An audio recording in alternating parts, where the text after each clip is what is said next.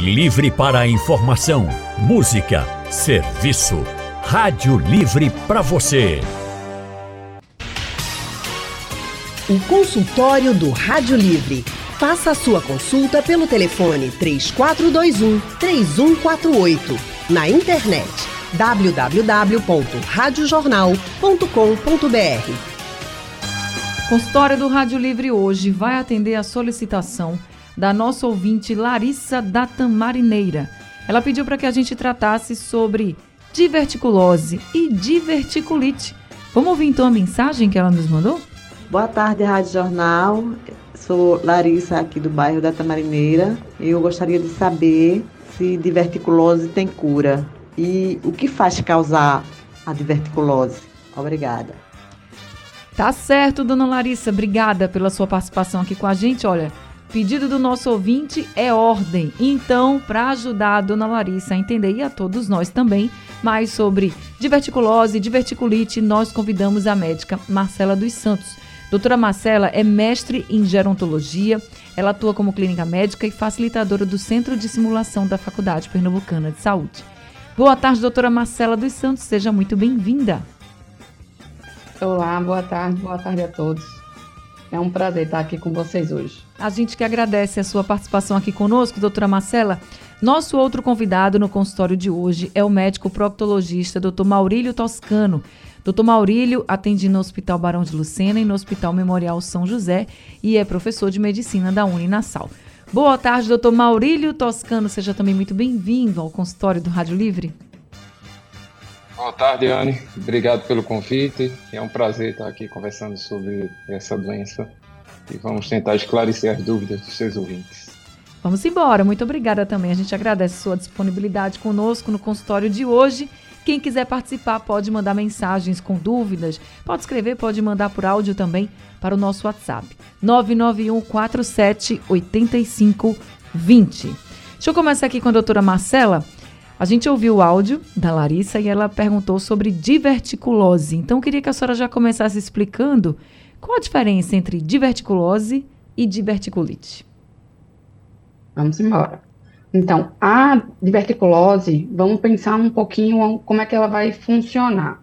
Imagine uma alça intestinal como se fosse uma, um grande cano, uma grande mangueira. E aí, para esse alimento ele ser digerido, movimentações são realizadas para que se misturem os alimentos e entrem em contato com a parede desse cano, que é o intestino, ao mesmo tempo que ele caminhe num processo que ele vá à frente da boca até o ânus. E esses movimentos eles são feitos de forma ritmada, certo? Então, imaginem que quando isso acontece, a gente vai ter como se a mangueira se transformasse num grande colar de contas, que vai ritmamente empurrando esse alimento para tocar a parede do intestino e caminhar até se transformar nas fezes e ser eliminado do organismo. O organismo, ele é feito, essa, essa parede, essa camada, ela é feita de algumas estruturas, mas principalmente de musculatura e vasos. E essa musculatura, em alguns pontos, ela fica mais fininha, para que os vasos possam entrar e nutrir a parte mais inferior que está em contato com os alimentos e a gente consiga absorver o que é bom para ganhar nutrientes. Esses pontos, eles são pontos mais frágeis. E aí, quando essa contração acontece de uma forma mais forte, ou com o envelhecimento, que a gente vai perdendo colágeno, que é extremamente importante para manter a, o fortalecimento dessa parede, esses pontos que a gente tem de fragilidade, eles podem fazer bolsinhas. E essas bolsinhas, que a gente chama de herniações, elas fazem com que aconteça o que se chama de divertículo. Então, o divertículo nada mais é do que a bolsinha que se forma para fora dessa parede, desse, dessa alça intestinal. O divertículo vai ser uma doença que é uma doença progressiva. É uma doença que vem junto com o envelhecimento. Quanto mais velho a gente fica, mais fácil dessa doença aparecer. E junto com isso, alguns fatores de risco. É uma doença que tem aparentemente um cunho genético. Os familiares de pessoas que têm divertículo vão ter uma chance maior de aparecer essa doença. E alguns hábitos de vida. a alimentação, constipação crônica, um alimento que é rico em carne vermelha e baixo em fibras, uma, um hábito de saúde inadequado em relação a tabagismo, a ausência de atividades físicas. E aí tudo isso faz com que a gente tenha essa parede mais frágil e formem as bolsinhas. As bolsinhas, elas são somente realmente o divertículo. E é uma doença que a gente convive, tem grandes problemas. O problema é a diverticulite, que é quando existe a inflamação dessas bolsinhas. Pode ser uma única bolsinha que inflama ou mais de uma. E aí vem o problema. Então, a doença é a diverticulose, né, a, a existência do divertículo, e uma complicação, uma parte sintomática da doença, é o aparecimento da diverticulite. Então ela fica grave, vamos dizer assim, quando é uma diverticulite. Seria isso, que é, já é a inflamação, né, doutora? Isso. A diverticulite vai ser uma inflamação aguda. Você vai ter um processo de alteração dessa parede levando a uma inflamação naquela região, e aí sim aparecendo a diverticulite como nome de doença e trazendo sintomas, porque a diverticulose não traz sintomas, certo? Uhum. Então, o aparecimento dos sintomas vem justamente na inflamação desses divertículos, que é quando pode se tornar realmente uma doença grave. Doutor Maurílio, que sintomas a gente pode destacar de diverticulite? Bom, é, a diverticulite, que é a inflamação do divertículo, como bem Marcela falou, é, ocorre quando há uma obstrução de um desses saquinhos. Né? O saquinho ele se forma como se fossem pequenas hernias que é, saem para fora do revestimento do intestino e quando ocorre uma obstrução, acredita-se por algum é, conteúdo fecal de um desses saquinhos, aí ele começa a inflamar. E o que é que ocorre? É, o processo inflamatório, na maioria das vezes, vai causar dor do lado esquerdo do abdômen, na região chamada fossílica esquerda, que é onde se localiza uma parte do intestino chamado sigmoide. O sigmoide é, é a parte final do intestino grosso, né, que está próximo ao reto, que é onde se localiza a maior quantidade de divertículos. Uhum. E por isso que é o local mais acometido. Então, a dor geralmente é do lado esquerdo do abdômen, da parte inferior, abaixo do umbigo do lado esquerdo. Então, além da dor, o paciente pode ter inchaço na barriga, né, distensão abdominal. Se a inflamação for muito intensa, paciente pode cursar com febre, é, calafrios, é, alterações na, no hábito intestinal, nas evacuações. Ele pode tanto evoluir para uma prisão de ventre, como evoluir para uma diarreia, isso nas né, situações não tão graves. Uhum. Ocorre que quando ocorre, é, quando acontece uma complicação, a complicação é, seria a perfuração do divertículo, aí ocorre um abscesso, né? E esse abscesso ele pode ficar contido ali próximo do intestino, também ele também pode se disseminar, pode acometer toda a cavidade abdominal. E aí o paciente vai ter um quadro é chamado peritonite, que é uma irritação difusa de toda a cavidade abdominal, que é uma situação bem mais grave. O doutor, Mas felizmente, na maioria das vezes, o processo ele é contido, uhum. ele fica localizado ali embaixo, esquerda, do lado esquerdo, inferior do abdômen. O doutor Maurílio, como é que pode chegar ao ponto de perfurar, por exemplo, o divertículo, né, e chegar nesse ponto aí tão mais grave que o senhor citou para a gente? É, e não existe assim uma coisa que é, cause exatamente uma perfuração. É, é a sorte, né? Então, assim, felizmente, a grande maioria ele é contido, o processo inflamatório, o organismo ele contém. Acontece que em alguns pacientes é, essa contenção ela não se faz de forma adequada e o conteúdo que estaria dentro do intestino ele se dissemina, ele espalha-se pela cavidade abdominal. Isso é mais comum, é, principalmente em pacientes é, que são imunocomprometidos, pacientes que têm diabetes, né, pacientes que têm alguma deficiência imunológica. Então, nesse grupo de pacientes, o risco de complicação é maior. Por isso que, já antecipando aí o tratamento, nesse grupo de paciente a gente tende a ser mais agressivo, a gente tende a indicar é, cirurgia quando ocorre um, um, processo de diverticulite aguda, de uma forma mais frequente, né? A doutora Marcela até tinha falado um pouquinho de que esses problemas podem aparecer né, com o passar da idade, mas existe, doutora Marcela, uma faixa etária que vocês já percebam, assim, olha, a partir dessa idade já é mais comum a gente receber esses casos. Existe? Existe. Né? Primeiro que é, é uma doença que vai ser mais comum nas mulheres e tende a ser mais frequente acima dos 50 anos, hum. especialmente acima dos 60. Então, hoje em dia, cada vez mais a gente enxerga essa doença acometendo mais jovens, mas é uma doença tradicionalmente realmente dos pacientes acima de 60 anos mas acima dos 50 a gente já encontra com uma certa frequência. E por que mulheres especificamente? Já existe uma, uma linha de, de estudo? Pois é, não, assim, não é uma coisa que a gente consegue explicar muito bem. Pode ter relação com essa questão do envelhecimento e da perda de colágeno, mas não é uma coisa muito clara, muito evidente. A gente sabe sim que é muito mais frequente nas mulheres, principalmente na inflamação. A inflamação as mulheres ganham disparado mas não existe objetivamente um motivo que explique. Doutor Maurílio, tem tipos de diverticulite?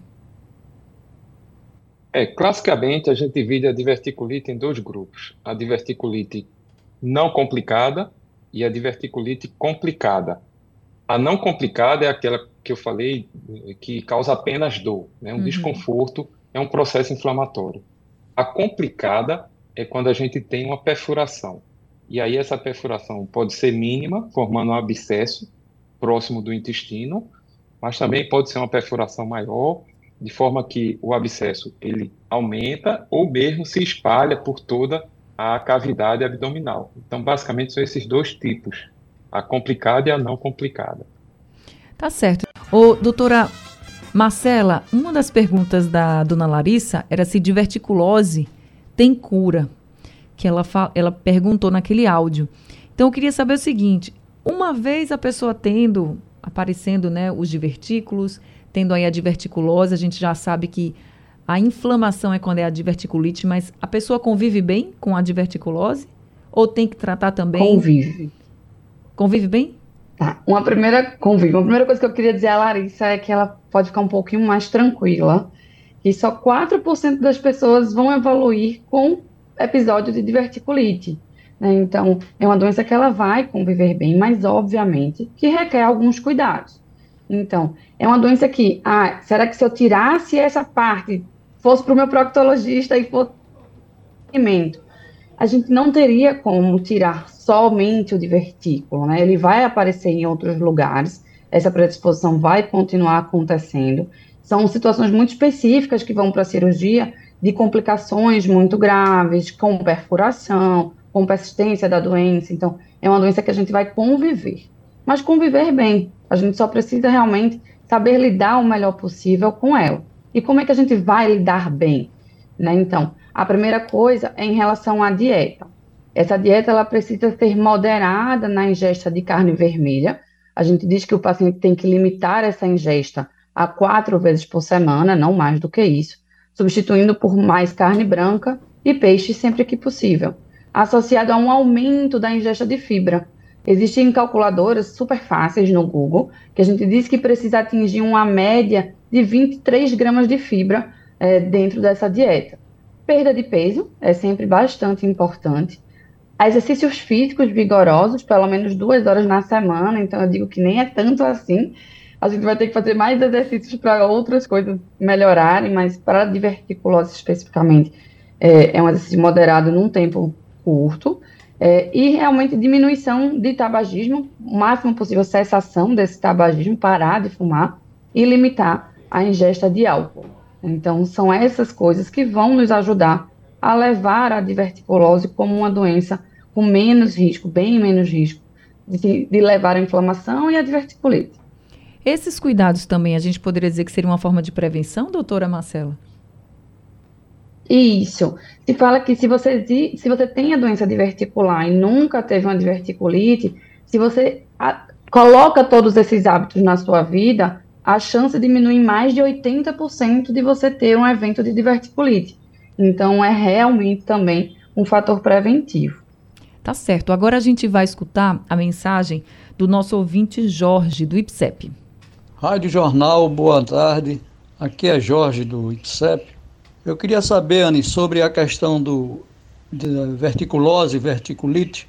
Quando a verticulite é complicada, conforme falou o doutor, os sintomas que o paciente, ou que a pessoa tem que se preocupar em imediatamente ao médico, quais são e como é feito, no caso, o atendimento, a cura, se de imediato eles fazem alguma endoscopia ou colonoscopia e trata com remédio ou com de imediato tem que ser com cirurgia. E o paciente que tem a verticu, verticulose, nervos de vertículos, que vez ou outra eles sentem esses sintomas, qual tipo de medicação que é aconselhável ele estar sempre é, se prevenindo, tomando, como também qual a alimentação ideal. Muito obrigado a vocês, estou na escuta. Parabéns aí pelo consultório. Obrigada, seu Jorge. Várias perguntas seu Jorge trouxe. A questão da alimentação, acho que até a doutora Marcela já tinha respondido aqui anteriormente, mas ele disse que está na escuta, está ouvindo, então que bom. A doutora Marcela já adiantou um pouquinho aí da resposta. Mas vamos então para as perguntas. Diverticulite complicada. Doutor Maurílio, foi que ele falou. Os sintomas, quais os sintomas que a pessoa deve já se preocupar? É uma urgência médica? Muito bem. Obrigado pelas perguntas, Jorge. É, primeiro de tudo, é, a maioria das vezes o paciente não sabe que está em diverticulite, né, que ele tem diverticulite. Então, é, ao primeiro sinal de dor do lado esquerdo inferior do abdômen, que seja persistente essa dor, ele deve procurar um serviço de urgência para investigar. Porque, além da diverticulite, a gente tem outros outras causas, né, que entram no diagnóstico diferencial. Então, principalmente se essa dor vem acompanhada de mal-estar, né, de febre, isso aí já é um sinal de alarme que já tem um processo inflamatório bem importante. No caso de uma diverticulite complicada, esses sintomas eles se exacerbam, eles se tornam muito mais intensos.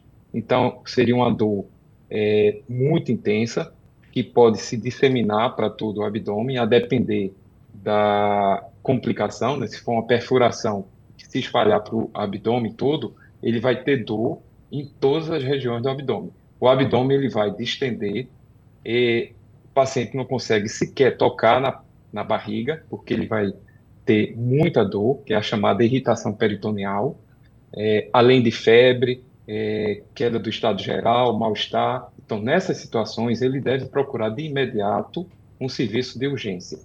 Chegando lá, o médico que vai atender, normalmente é um cirurgião, né? É, então, ele vai avaliar o paciente, ele vai pedir os exames de rotina, que são os exames de sangue, para ver se tem alterações que indiquem é, infecção, inflamação. E, na suspeita, de diverticulite, ele vai pedir o exame padrão ouro, que é a tomografia, a tomografia computadorizada do abdômen. Esse é o exame que vai dar o diagnóstico de diverticulite ou de alguma outra causa. E aí vai dizer que tipo de tratamento a gente vai poder é, oferecer ao paciente. Então, se é uma diverticulite não complicada, ou seja, aquela que está restrita ao intestino, só a parede do intestino está inflamada, a gente pode é, medicar com analgésicos, na maioria das vezes com antibiótico, é, com a dieta mais leve, até ele melhorar, aí ele vai retomando a dieta normal. Se for uma diverticulite complicada, que tiver um abscesso, dependendo do tamanho do abscesso, esse paciente pode ser submetido a uma punção orientada por um exame de imagem, que é a tomografia ou um ultrassom, para drenar esse abscesso, ou se tiver gás na barriga, que é um sinal de perfuração de víscera oca, isso denota uma complicação né, é, maior, esse paciente teria indicação cirúrgica na maioria das vezes. E a cirurgia é feita, é, pode ser feita por vídeo, aquela dos furinhos, mas também é, pode ser feita por laparotomia, que é a abertura da parede abdominal. quando o hospital não dispõe de recursos, ou mesmo nas situações em que o abdômen do paciente está muito distendido, que impede a entrada daquelas pinças que a gente utiliza uhum. na cirurgia por vídeo. Então, nessas situações é que a gente. É, o, que, o que vai nortear o tratamento é exatamente a tomografia. O doutor, e no caso da. Exame. No caso da diverticulose, ele perguntou se, tendo o diagnóstico de diverticulose, se vai precisar de alguma medicação. Eu acho que até a preocupação do senhor Jorge, não sei, foi o que eu meio que entendi no áudio, é até para não chegar a uma inflamação, a uma diverticulite. Existe algum tratamento medicamentoso ou não?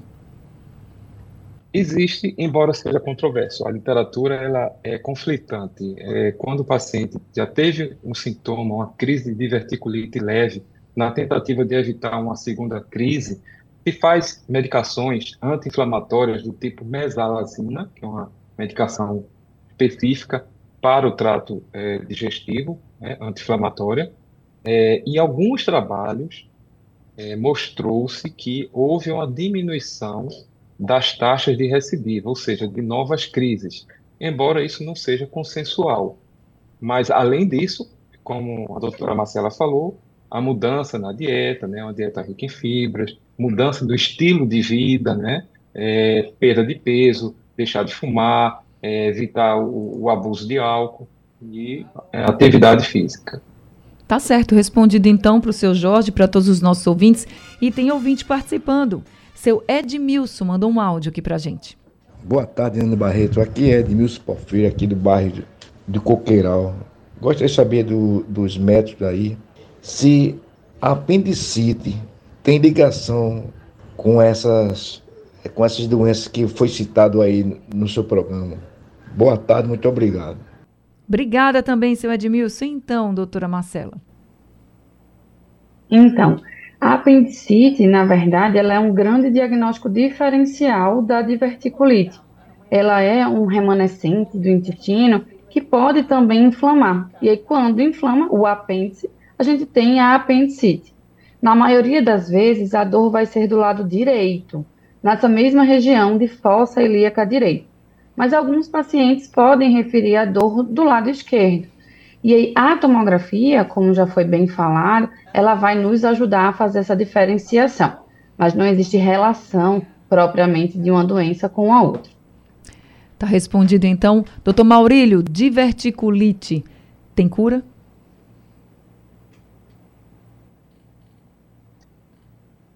A diverticulite, como consequência da diverticulose, que é uma alteração anatômica do intestino, não tem cura. A gente não pode falar em cura. O que a gente pode falar é em prevenção, que já foi colocado, e o tratamento. É, mas a cura em si, é, a gente não consegue dizer que vai curar, porque os divertículos eles se espalham por todo o intestino, embora fique mais concentrado naquela região que eu falei, que é do sigmoide, que fica aqui embaixo do lado esquerdo do, do abdômen. Numa situação de é necessária cirurgia, é, quando existe uma perfuração, por exemplo, a gente resseca essa parte que é a mais acometida. Uhum. É, normalmente, quando é submetido a uma cirurgia, ele evolui bem e ele não tem mais crise. Embora pode também evoluir ao longo de sua vida com novas crises em outras regiões do, do intestino. Falando em cirurgia, a Adalto mandou um áudio aqui pra gente. Vamos ouvir. Boa tarde. Eu tenho 35 anos e tive duas crises de verticulite. Um ano passado, em novembro do ano passado, que eu tinha 34 anos. Fiquei 21 dias internado porque teve um abscesso. E outra esse ano, em julho, que foi menos grave, mas também fiquei internado porque não estava respondendo bem aos antibióticos. Eu queria saber se na minha idade é, eu não cheguei a fazer uma, uma colonoscopia para saber a extensão, quantidade de vertículos. E eu, eu recebi muitas informações divergentes de vários médicos. Uns diziam que era indicado fazer cirurgia para ver a quantidade de vertículos e fazer cirurgia, e outros diziam que não fazia cirurgia porque é, eu podia conviver com isso, tomando medicação e, e cuidando da dieta. Aí como, como eu sou novo, e acredito que ainda tem um, um, um longo caminho pela frente. Queria saber se, se é indicado mesmo essa questão de cirurgia para eu não ter mais crise no futuro. Doutor Maurílio? É, Adalto, é, você tem, você bem colocou aí a sua situação, é, como você é jovem, 35 anos, você teve uma crise inicial, a operação, que a gente considera como uma é, diverticulite complicada, já teve uma segunda crise, então, assim, você inevitavelmente, ao longo de sua vida, você vai ter uma expectativa de vida longa, muito provavelmente você terá outras crises. A gente não sabe se as próximas crises serão crises leves ou se vão ser crises é, complicadas. Você vai ter alguma complicação. É, então, é preciso considerar, primeiro, esses, essas situações e depois o risco cirúrgico se você não tem nenhuma comorbidade, você não tem nenhuma doença sistêmica. É, então, assim, no meu ponto de vista, eu acho que você teria indicação cirúrgica. A gente faria uma cirurgia é, eletiva, que é uma cirurgia programada, fora da crise, né, de forma minimamente invasiva, através da videolaparoscopia, é, e resseca essa parte doente do seu intestino, que já tem é, alterações estruturais, provavelmente você é, já tem mudanças né, na parede dessa parte do intestino, já está bem espessada, resseca-se e faz uma é, reconstituição do trânsito na mesma cirurgia. Então, você não sai com colostomia. Diferentemente na situação de urgência. Na situa situação de urgência, normalmente, o cirurgião ele tira aquela parte doente do intestino, e coloca o intestino para fora, que é a chamada colostomia, de forma temporária, e re, tenta reconstruir depois de três meses, mais ou menos. Por quê? Quando tem muita infecção, é, o risco de, uma, de um vazamento de uma anastomose, que é a, a sutura de um intestino com o outro, ele aumenta. Certo? Diferente numa situação eletiva.